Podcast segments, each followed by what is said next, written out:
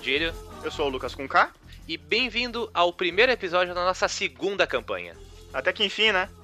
É, agora para mudar os ares um pouco, a gente tá passando de fantasia medieval para um clima no ar de investigação e mistério.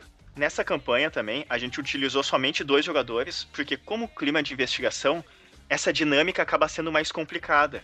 E com menos jogadores a gente consegue se entender melhor e todo mundo participar do mesmo raciocínio. Até pelo grande volume de informação que os jogadores vão precisar lidar. E aí, Bini, já que tu participou desde o início, o que, que tu achou desse jogo? Bom, então primeiro lá, para quem tá começando agora, né, também. O legal de jogar de dois é que rola aquela sinergia entre os jogadores, assim, principalmente na parte de não saber o que fazer, né? Eu acho que isso aí foi muito importante. Verdade. o legal da campanha de, de investigação, assim, é que deu pra fazer uns personagens diferentes do que a gente tá acostumado, né? Normalmente, mais uma porradeira mesmo. É, é bem isso mesmo. Pra falar a verdade, acho que foi a primeira campanha que a gente jogou desse gênero. Foi uma experiência nova, tanto para vocês que estão ouvindo, como pra gente que jogou. Lugas, e se o pessoal quiser entrar em contato com a gente, o que, que eles devem fazer? O pessoal de casa pode mandar e-mail para sededeaventuras.gmail.com e também curtir a nossa página no Facebook, que vocês já podem ver que tá cheio de coisa interessante. Então, para quem tá ouvindo aí, acompanha a nova aventura investigativa e com bastante surpresas. Então, vamos pro joguinho. Ah,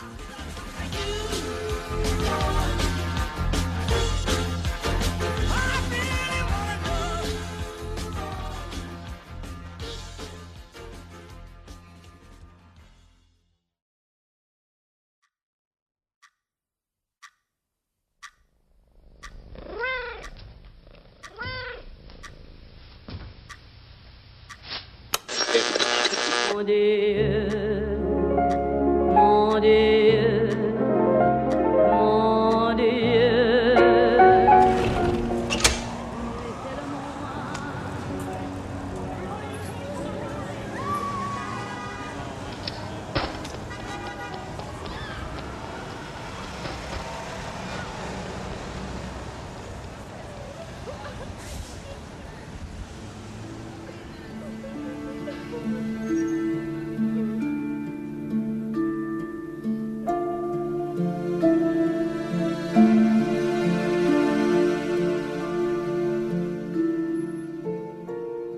Padilho e eu vou ser o narrador.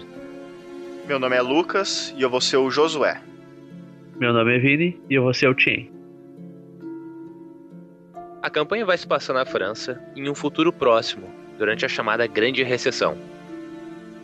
Desde que começou a crise diplomática no fim da década, a vida está cada vez mais difícil e o desespero é visível no rosto das pessoas. Como se a situação não pudesse ficar ainda pior, espíritos se agarram a almas desesperadas, se alimentando de toda essa agonia. Demônios viu uma oportunidade única para emergir para o nosso plano. Famílias de vampiros brigam por território e poder, deixando os humanos no meio do fogo cruzado. É aí que vocês entram. Os dois são agentes de campo recém-formados da AGE, Agência de Guarda Especial, que é uma organização secreta ligada ao governo francês que atende aos casos que o homem da lei comum não está preparado para enfrentar. Quem são os personagens de vocês? Yusuke Helsing Myong. Ele trabalhou na polícia da China até acontecer algo que mudou a vida dele. O pai dele, que era policial, morreu de uma forma misteriosa. Ele decidiu investigar a causa da morte do pai e trazer à justiça os responsáveis. Por causa do trabalho dele em Pequim, o departamento da França sentiu interesse nele e o procurou. Oficialmente, ele morreu num tiroteio durante uma perseguição na China.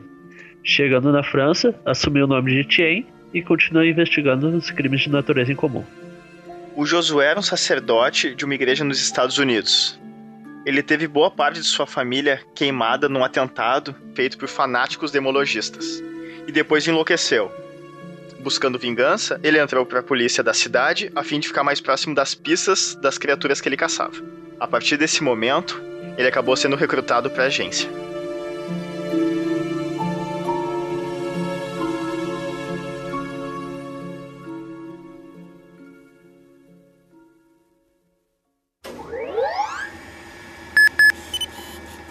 senhor ainda deve estar se sentindo enjoado e um pouco desorientado.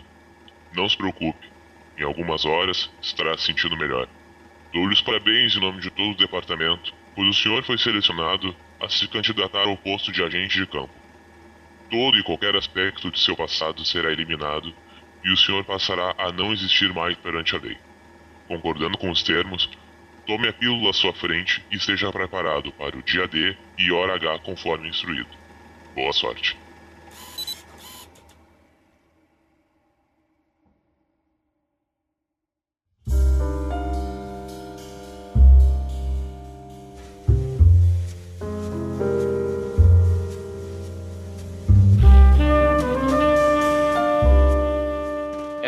Horas de uma terça-feira chuvosa. Quatro agentes descem as escadas de paredes escuras e apertadas, enquanto ouvem a chuva que caía do lado de fora.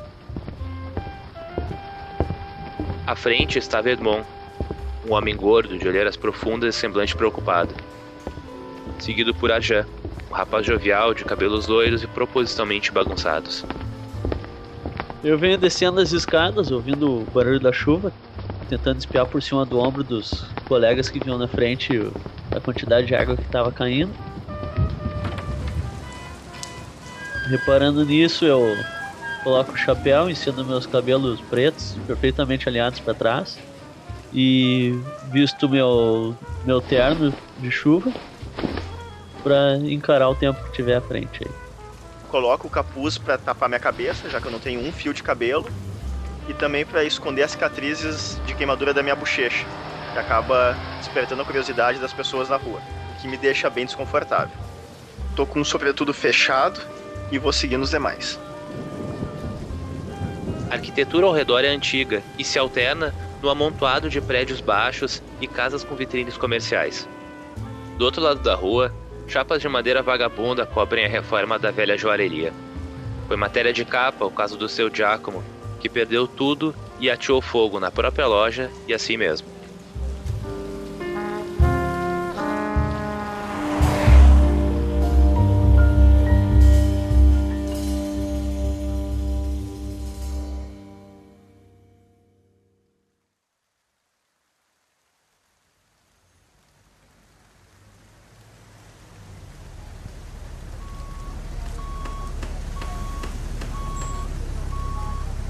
Todos então estão na calçada, na frente do QG de Paris.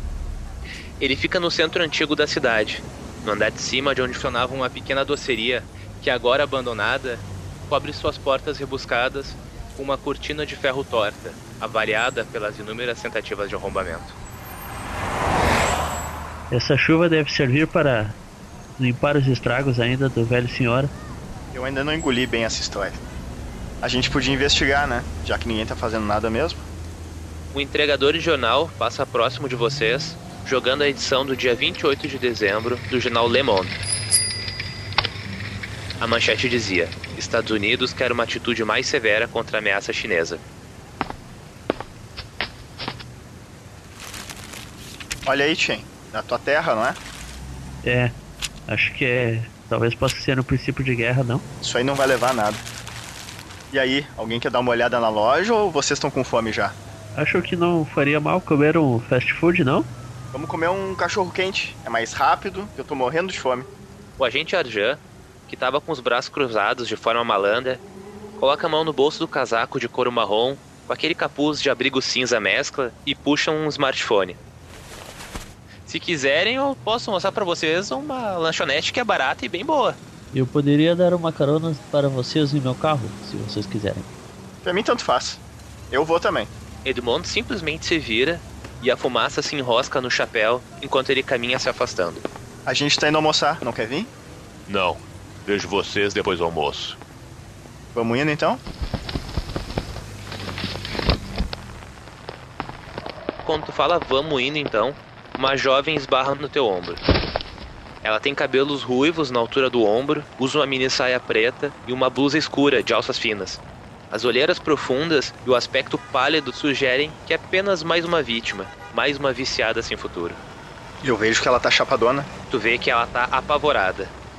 Ei, menina. Eu puxo ela. O que que te aconteceu, hein? Ela treme. Você precisa de Deus na sua vida. Eu puxo um cartão da minha igreja e dou pra ela. Essa é sua única saída. Do contrário, tu vai morrer. E solto ela. Ela pega o cartão e sai correndo, olhando pra trás com uma cara de assustado. Essa cidade é louca, hein? O agente Arjan olha pro Tien. Então, cara, vamos lá? Vamos, estou com o meu carro aqui perto. Enquanto estavam caminhando em direção ao carro, vocês observam os motoristas inquietos buzinando embaixo do semáforo quebrado pelo mau tempo. Eu chego até o meu carro, desativo o alarme, ajeito meu bigode, olho pro céu vendo que aquela chuva não vai parar de jeito nenhum.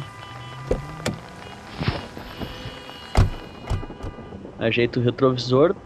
Pode mostrar o caminho para mim? O Arjan, que estava no banco de trás, coloca os dois cotovelos em cima dos bancos da frente, entre a cabeça do Tien e do Josué. Olha aqui no meu Maps, essa rua aqui, ó. Eu dou a partida.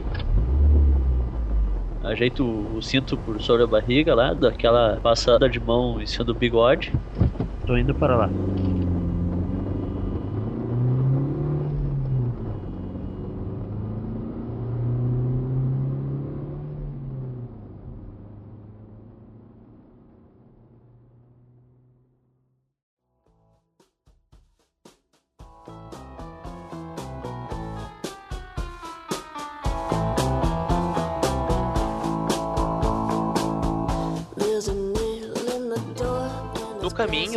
Papo vai, papo vem, vocês ficam sabendo quem era importante conhecer, algumas práticas costumeiras do departamento, até que minutos depois, uma enorme placa em formato de baguete desponta ao longe na esquina com o nome da rede, Baguette Metrô.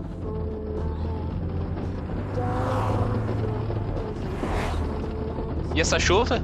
Não passa, né? É que tudo indica, não? Eu tiro de dentro do casaco um potinho que tem algumas pílulas e tomo uma delas. Não sei como é que vocês vivem aqui. O agente Arjan diz enquanto aponta. Pode entrar no drive-thru ali da esquina. Quando tu olha de volta pra rua, um vulto surge do nada na tua frente. O que, que tu vai fazer, Vini? Eu vou desviar. Faz um teste de condução mais destreza, dificuldade 8. Filha da. Ah, o que é isto? Olhando pra trás, vocês percebem que era aquela mesma viciada que tinha esbarrado no Josué. Eu desço do carro. Eu vou ver se ela está bem. Porra, essa mina tá com algum problema. Ao ver que o Chen desceu do carro, a jovem se vira e corre em direção a um beco. Eu vou correndo atrás. Espere! Você está bem? Tua avantajada barriga não te permite correr por muito tempo. Eu paro, ponho as mãos no joelho. Tu ouve uma voz gritando. E aí, Chen? Como é que ela tá? Era o Arjan gritando. Eu pulo pro banco da frente e vou com o carro até onde estava o Chen. Os fast food estão cobrando seu preço, hein, China? É. Acho que estou muito mal acostumado com a comida de vocês. O que, que vocês vão fazer? Eu entro no drive-thru. Estico o braço e aperto. Baguete metrô, boa tarde. Por favor, moça. Um número 1, um, dois números 2 e um número 5. São 42 euros, senhor. Dou o dinheiro e agradeço. Muito obrigado. Vocês dão a volta, comem no estacionamento que tinha ali do lado e depois voltam pro departamento. A semana se arrasta sem qualquer novidade e Josué não conseguiu pregar o olho. Era já sexta-feira, dia 31 de dezembro, e os cinco agentes estão na calçada da antiga doceria. A chuva, que persistia durante toda a semana, já havia parado, e o pesado silêncio das ruas parisienses é apenas interrompido por esparsos fogos de artifício que ainda queimam por teimosia. Pascal era o chefe do departamento e ele estava ali na calçada junto com vocês. Ele era um homem de meia idade, extremamente ocupado. Os cabelos castanho grisalhos somente cobriam as laterais da cabeça. E hoje, como sempre, ele estava usando o costumeiro paletó azul marinho.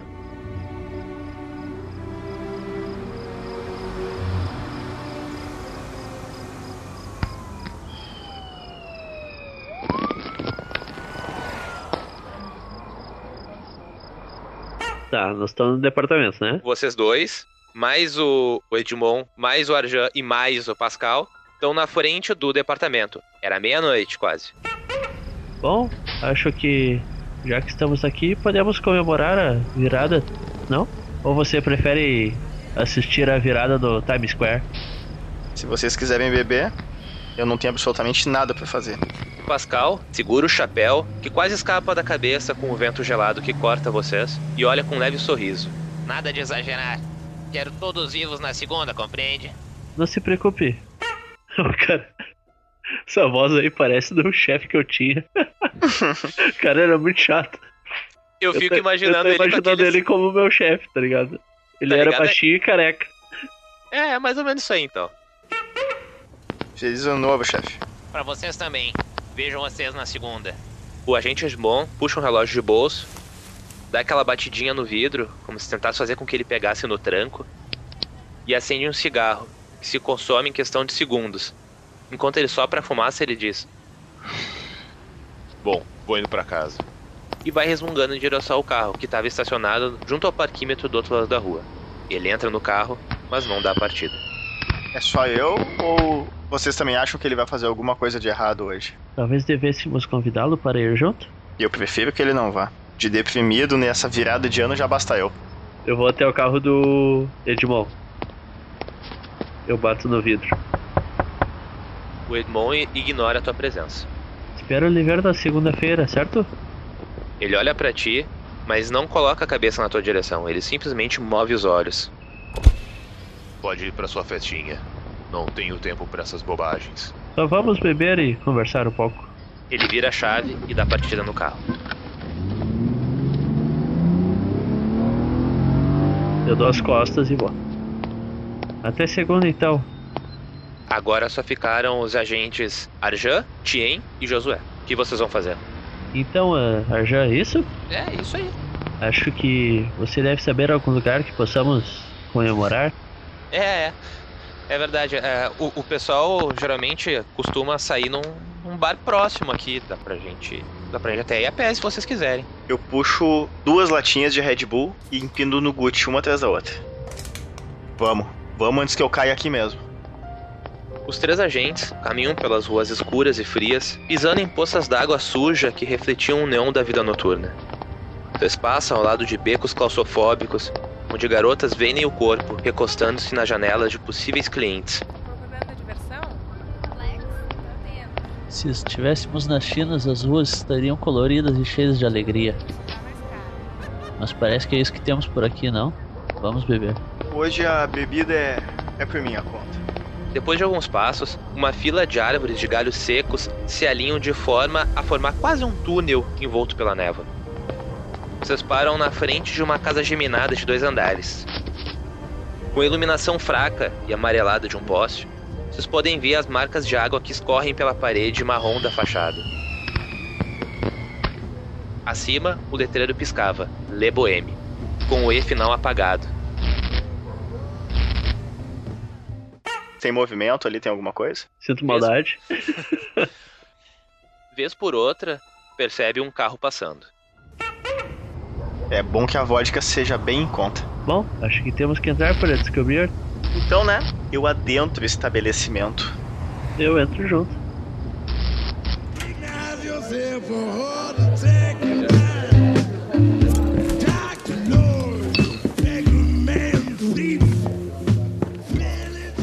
Vocês passam pela porta e chegam a uma sala pouco iluminada. No fundo à direita, tem mesas rodeadas por uma espécie de sofá acolchoado bordô, onde alguns homens bebiam cerveja. Outros, do outro lado do bar, tomavam uísque junto ao bacão de madeira rústica, olhando para o próprio reflexo nas prateleiras de bebida. Eu entrei ali, olhei pra cara de todo mundo. Aí, pessoal, ninguém vai fazer besteira nessa virada de ano, hein? Se precisarem de alguma coisa, começo a largar uns cartõezinhos pro pessoal. Tenham fé, amigos. O ano que vem vai ser melhor. Todos olham para vocês com um misto de curiosidade e depois repulsa ao ver o rosto do Josué. Manda uma rodada aí pra todo mundo por minha conta. Eu entro atrás. Tiro meu chapéu. Eu sento ali e já peço umas bebidas. Depois de se sentar, uma garçonete se aproxima. Que vão querer? Eu vou querer um conhaque, por favor. Pra mim, whisky cowboy. Você não vai nem ver a virada de ano, hein? O Arjan se joga pra trás e fala: Bora, meu amigo. Eu quero é relaxar. Eu quero uma dose de uísque e quatro Red Bulls. Quando a garçonete larga a bebida, eu falo, xixi. Várias doses se passam e vocês já estavam todos rindo. não, não, mas sério. Ainda bem que o cara, aquele o Edmond da papelada, não veio com a gente. Não gosto daquele cara. Já percebeu que ele tá sempre cuidando a gente? Sério mesmo? Sério, cara, eu já peguei ele tentando mexer nos meus arquivos. Passou por isso, Chen? Não que eu tenha percebido. É, mas pode cuidar, cara. O mais hora, menos hora vai acontecer com vocês. Ih, vou ficar ligado mesmo. O Arjan toma mais um gole e se espreguiça. Ai, Cara, não sei vocês. Ah, pra mim deu. Eu vou pra casa. Então, até- agora só ficaram os agentes Tien e Josué. O que vocês vão fazer? Levanto a mão, faço o sinal. Mais uma rodada. Alguns minutos depois, a garçonete chega até vocês e entrega as bebidas. Abre o colete e coloco umas pílulas de cafeína e guaraná dentro do meu copo. E começa a esfregar os olhos. Então, José, por falar nisso, as noites em claro estão começando a cobrar o preço. Tu esfrega as profundas olheiras e se distrai derrubando um copo. É o que Deus tem planejado pra mim, meu velho. Tu se abaixa pra pegar a bebida e tu levanta a cabeça. Tu passa os olhos na TV. Ela não é nada mais que uma tira fina de vidro transparente sem bordas. O jornalista tá numa praça lotada da Espanha. A tarja no canto da tela dizia: Protestos ficam mais violentos e se espalham por toda a Europa. O mundo está em decadência. Então, Chen, vamos deitar o cabelo? Eu pego um guardanapo, dou uma limpada assim no bigode de, de conhaque, dou aquela bocejadinha assim, guardo o guardanapo no bolso. Então vamos agora, antes que eu passe da conta. Eu me levanto. Quando vocês estavam levantando para ir embora, chama a atenção de vocês na televisão a vinheta de plantão de notícias.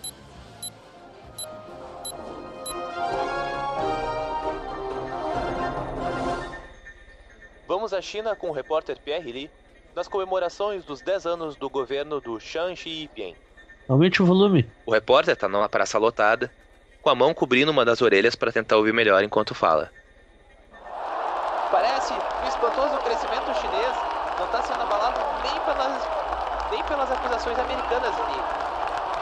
Parece que eles estão com tudo. O barman saca um controle remoto e troca de canal. Ei, espere! É o meu país que vocês estão falando. Depois a gente olha na internet. Eu levanto ali, fecho a conta, tô me dirigindo à saída.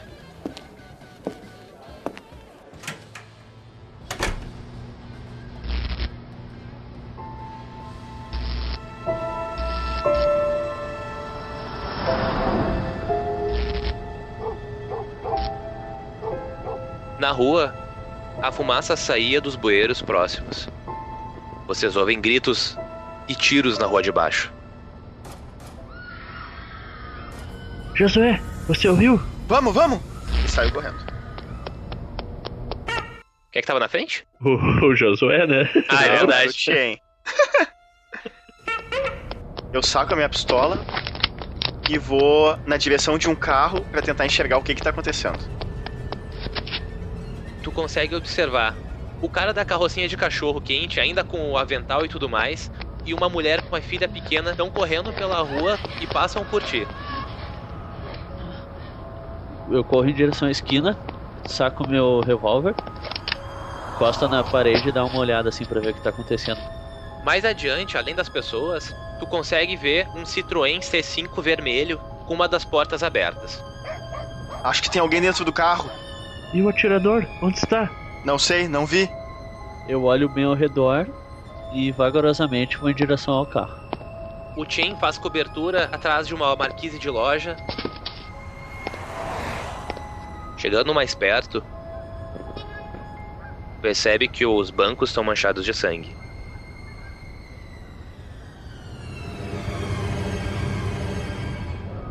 Uma mulher negra, aproximadamente 45 anos, está morta dentro do carro. Há uma pessoa morta.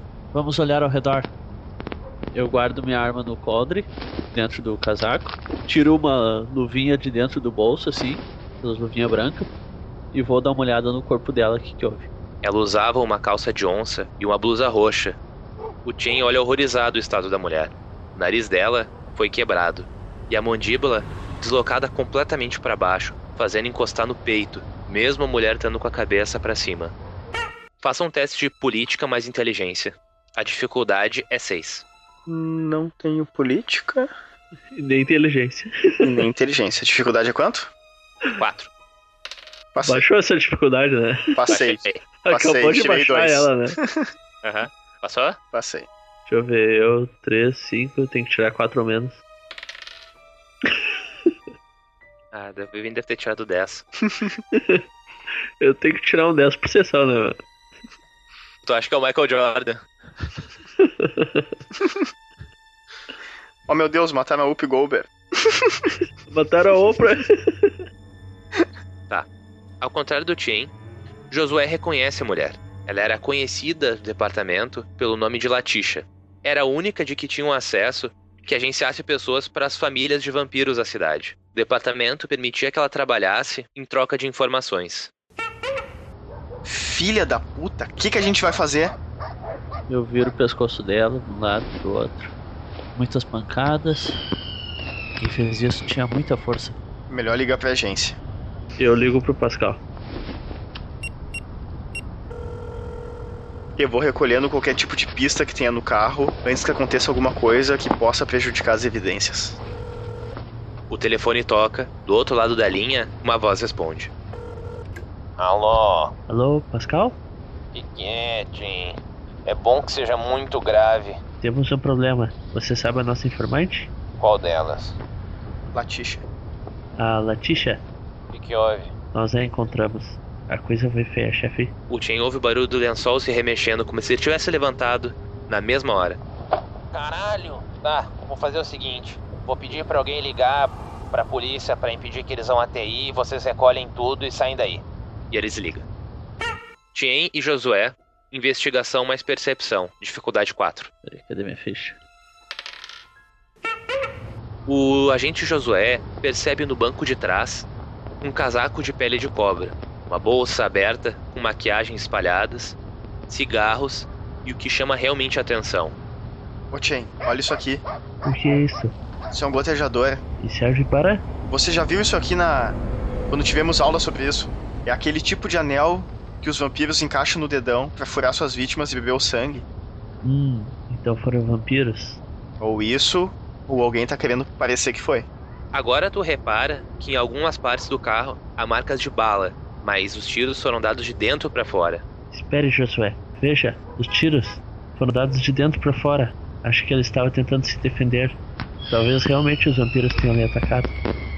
Será que eles podem estar à espreita? Certamente eles devem estar nos observando. Eu pego os meus kits de, de investigação ali, né? Passo aqueles pozinhos ali pra ver se ela tem resquício de pólvora na mão. O Josué, teste de força de vontade, dificuldade 8. E. É, não? Enquanto o Chen estava fazendo isso, o Josué sente um mal-estar, uma tontura. Eu sento no cordão da calçada, coloco as mãos na cabeça. Ô Chen. Chen, Sim, o que foi? eu não tô legal. Acho que as noites sem dormir e essa bebida. Tu vê o teu companheiro desmaiando na tua frente. Dou uma sacudida. Josué, acorde, acorde. Você está bem? Eu arrasto ele pro banco do carona, dou a volta e vejo se o carro arranca. Eu saio cantando pneu.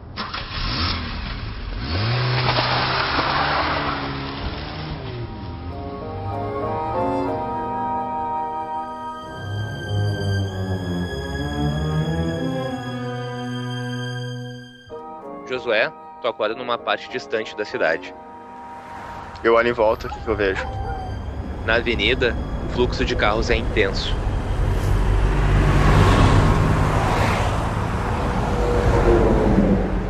Do outro lado da rua, o agente Josué vê um homem sem teto andando e empurrando um carrinho de compras cheio de lixo e cobertores. Quando ele passa próximo de uma loja de bebidas, ele coloca a mão na barriga e cai no chão. O seu vira-latas companheiro começa a latir como se tentasse ajudar o pobre homem. Ele começa a rastejar de costas, empurrando com as pernas até se encostar na parede. Eu saio correndo no meio dos carros e vou na direção desse homem.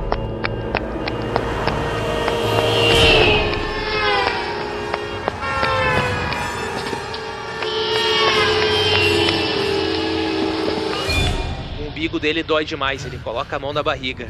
Ele desesperado levanta as camadas de blusão de lã e tu percebe nitidamente, Josué, quando uma mão por dentro da barriga dele, uma mão com garras, estivesse empurrando de dentro para fora. O cachorrinho, os vira-lata, companheiro do sem-teto, agora começa a rosnar pro próprio dono.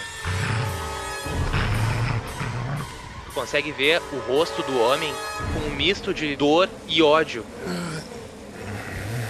Logo, os olhos dele viram completamente, mostrando somente um branco perturbador. Ele olha para ti e diz: Quem vai salvá-lo agora, padre? Vou tomar a alma deste aqui, se você não se importar.